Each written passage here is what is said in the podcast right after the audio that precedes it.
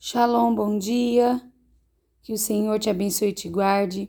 Que o Senhor faça resplandecer o seu rosto sobre ti e tenha misericórdia de ti. Que o Senhor sobre ti levante o seu rosto e te dê a paz. Sou a pastora Carol Santos de Ribeirão Preto. A nossa meditação de hoje está no livro Mananciais no Deserto. Começa com um versículo que diz assim: E logo correu que ele estava em casa. Marcos 2:1. Os pólipos que constroem os recifes de coral trabalham no fundo da água, sem imaginar que estão edificando os alicerces de uma nova ilha, sobre a qual mais tarde viverão plantas e animais, e onde nascerão filhos de Deus que serão preparados para a eterna glória como co-herdeiros de Cristo. Amado leitor, se o seu lugar nas fileiras de Deus é um lugar escondido e isolado, não murmure, nem se queixe. Se ele o colocou ali, não procure sair da sua vontade, pois, sem os pólipos, os recifes de coral não seriam construídos. Deus precisa de homens que estejam dispostos a ser pólipos na sua obra e trabalhem na obscuridade, longe da vista dos homens sustentados, porém, pelo Espírito Santo e plenamente visíveis aos olhos do céu. O dia virá em que Jesus dará a recompensa e ele não comete enganos. Embora alguns talvez se admirem de como você terá chegado a merecer tal recompensa se nunca haviam ouvido nada ao seu respeito. Não precisamos depender das reuniões concorridas, nem de experiências gloriosas de euforia espiritual, nem da comunhão edificante dos irmãos. Podemos ir para a obscura Emaús, ou para a terrível Colossos, ou ainda para a distante Macedônia, no campo missionário. Podemos ir confiantes, sabendo que, onde quer que Ele nos coloque, no curso da vida, as fronteiras podem ser conquistadas e a vitória ganha, porque ele já ordenou. Aleluia. Aleluia. Nós associamos muito o fato de merecimento com visibilidade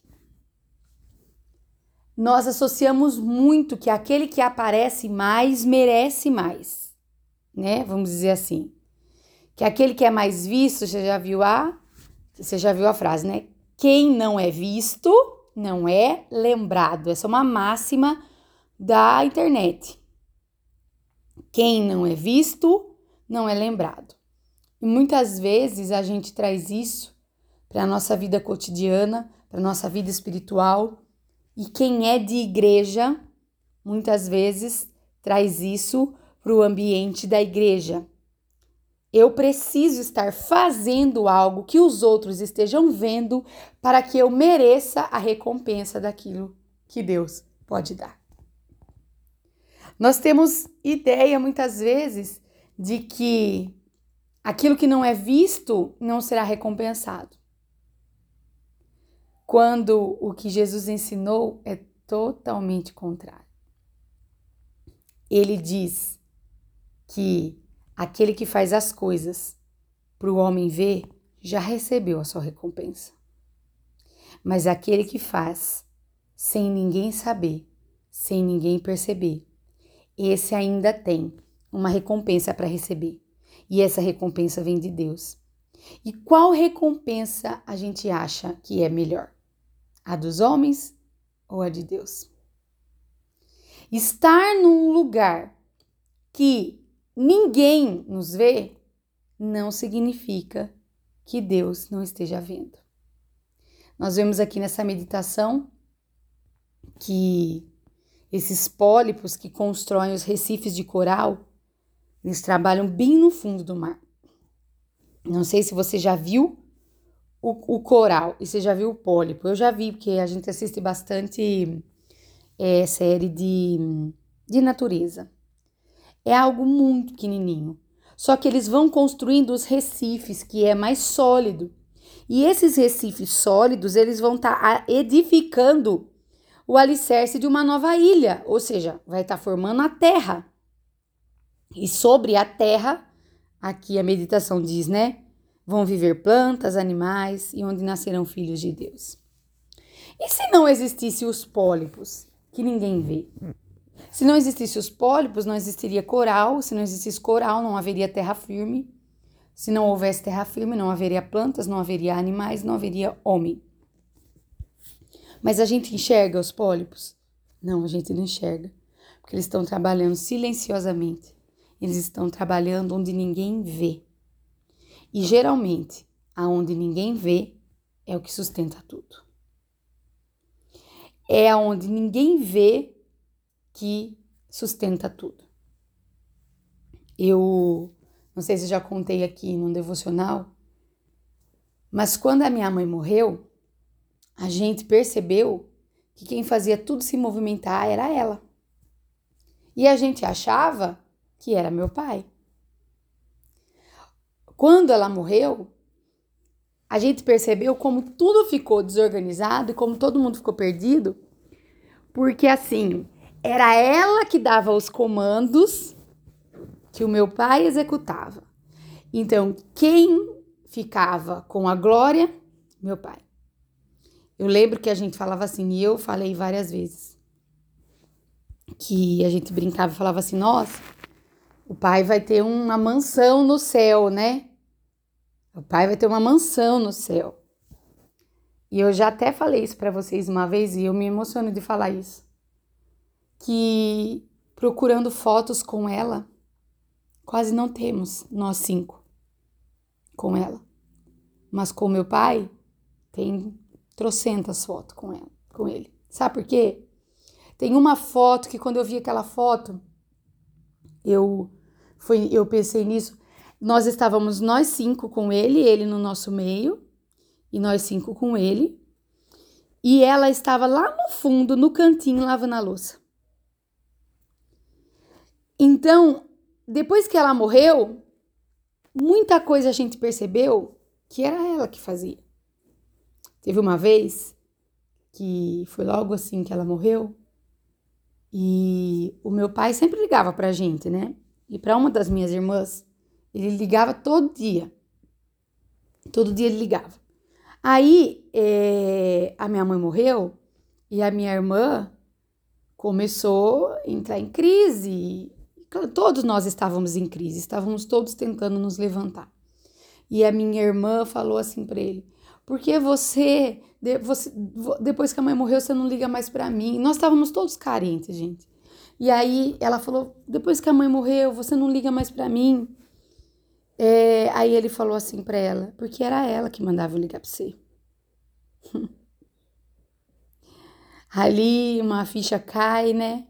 Era minha mãe que falava. Minha mãe não mexia com o telefone, minha mãe não mexia com, com as coisas. Ela estava sempre fazendo alguma coisa em casa, ela estava sempre deixando a casa pronta para nós. Então ela falava para ele: Daniel, liga para Daniela, Daniel liga para Carol, Daniel liga para Letícia, Daniel liga para Jô, Daniel liga para Karen, Daniel liga para fulano. Era ele que ligava. Na nossa cabeça, era ele. Tá entendendo o que eu tô falando? Era ele, mas não era, era ela. Isso não tira o mérito do meu pai. Ele, ele é maravilhoso é, em outras áreas, mas o que eu tô querendo dizer para vocês é que muitas vezes aquilo que não aparece é aquilo que sustenta.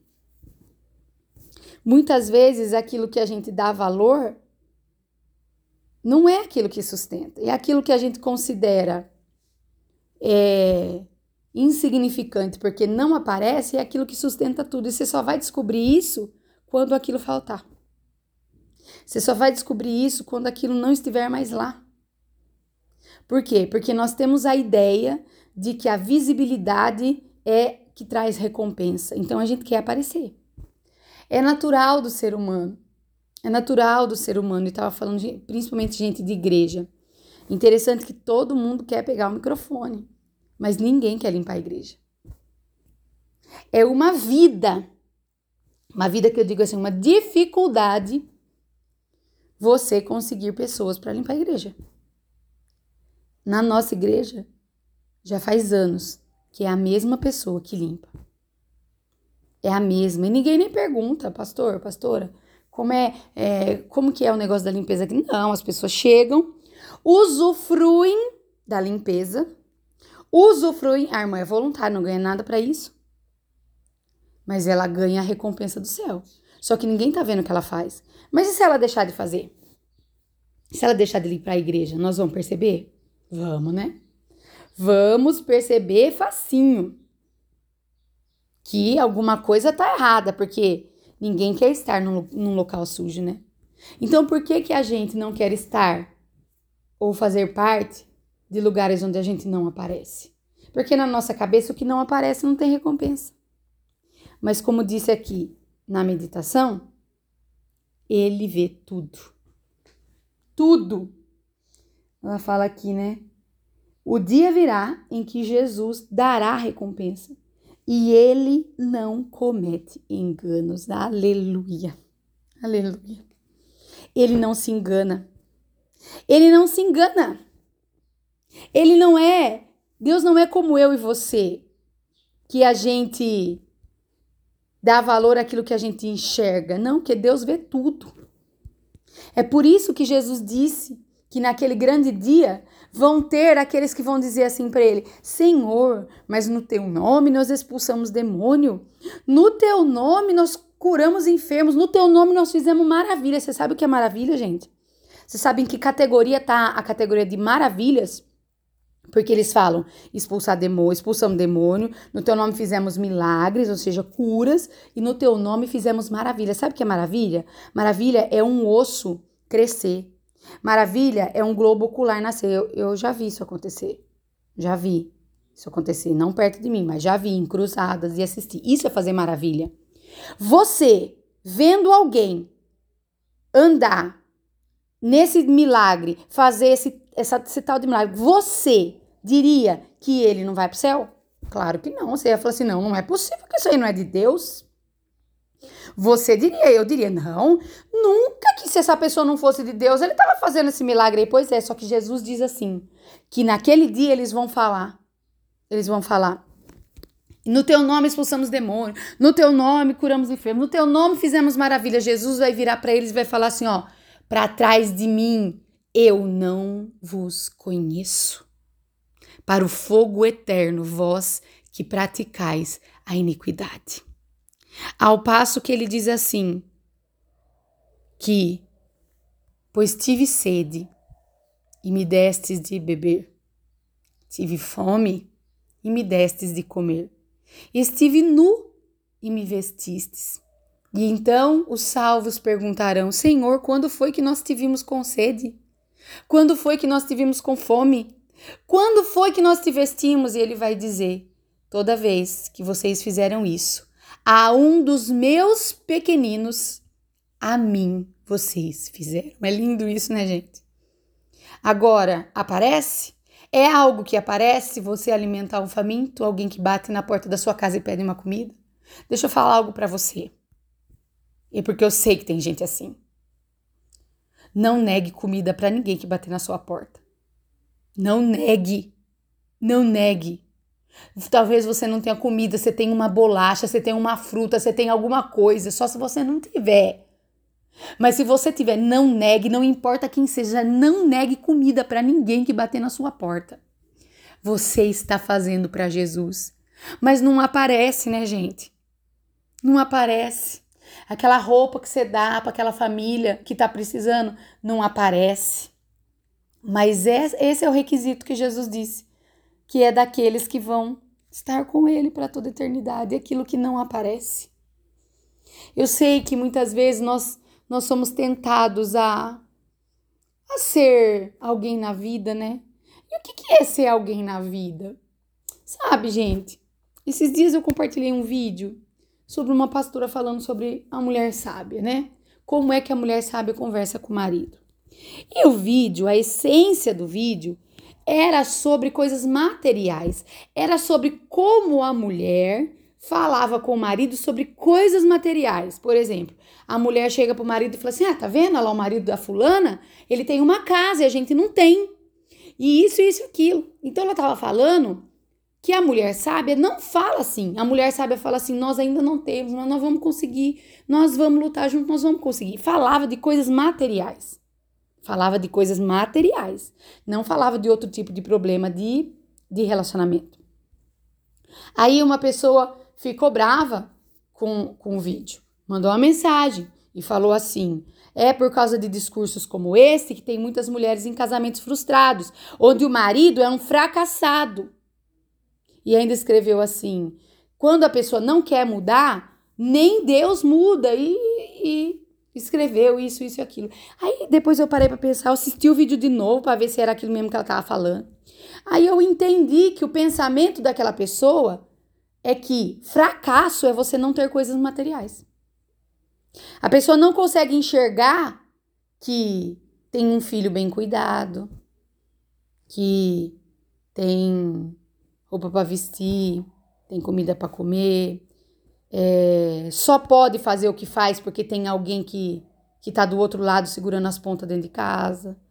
Só pode ser quem é porque tem alguém fazendo fazendo algo em outro lugar para sustentar. É o pólipo, entendeu? O coral lindo, maravilhoso, só pode ser coral porque tem um pólipo lá que ninguém tá vendo que ele faz. Mas se ele não fizer, vai afetar o coral, que não vai conseguir fazer nada. Então, muitas vezes, aquilo que não aparece, na maioria delas, é aquilo que tem valor. O que, que é fracasso? O que, que é? Vamos, a gente pode partir desse ponto. O que, que é fracasso? Fracasso é não ter uma casa linda, maravilhosa para mostrar para os outros? Isso é fracasso? Fracasso é não ter o carro do ano? Fracasso é não poder fazer aquela viagem internacional? Isso, será que isso é fracasso? Ah, mas então é errado, Carol, a gente querer as coisas. Não, não é errado. O errado é a gente medir a vida por isso. Isso é errado. Isso é errado, medir a vida por isso. Talvez se você não tem, às vezes é por causa de falta de planejamento, mas não é fracasso. Para mim, fracasso é como uma, quando uma família se desfaz. Isso para mim é fracasso. Fracasso para mim é quando é, um filho, é, os pais e os filhos não se dão bem e a relação é cortada e faz 10 anos que não se fala. Para mim, isso aí é fracasso. Agora, eu não ter coisas materiais, isso para mim não é fracasso. Pega bem o que eu tô falando nessa manhã. Pega bem. Para Deus, nada passa despercebido. Tudo que você tá fazendo, ele tá vendo. E nele não cometa enganos. Ele não vai dar recompensa para a pessoa errada, você pode ter certeza. Ele vai dar recompensa para a pessoa certa. E a Bíblia garante que a recompensa não é só lá no céu. A Bíblia garante que começa aqui na terra. Então, não se preocupe em aparecer. Não pense que se você não está sendo visto, então não vai ter recompensa para você. Pelo contrário, o Senhor dá muito valor para aqueles que fazem e fazem com excelência mesmo aquilo que ninguém pode ver. O Senhor dá muito valor para isso, porque Ele sabe que a recompensa vem exatamente dele e não dos homens. Que Deus te abençoe em nome de Jesus.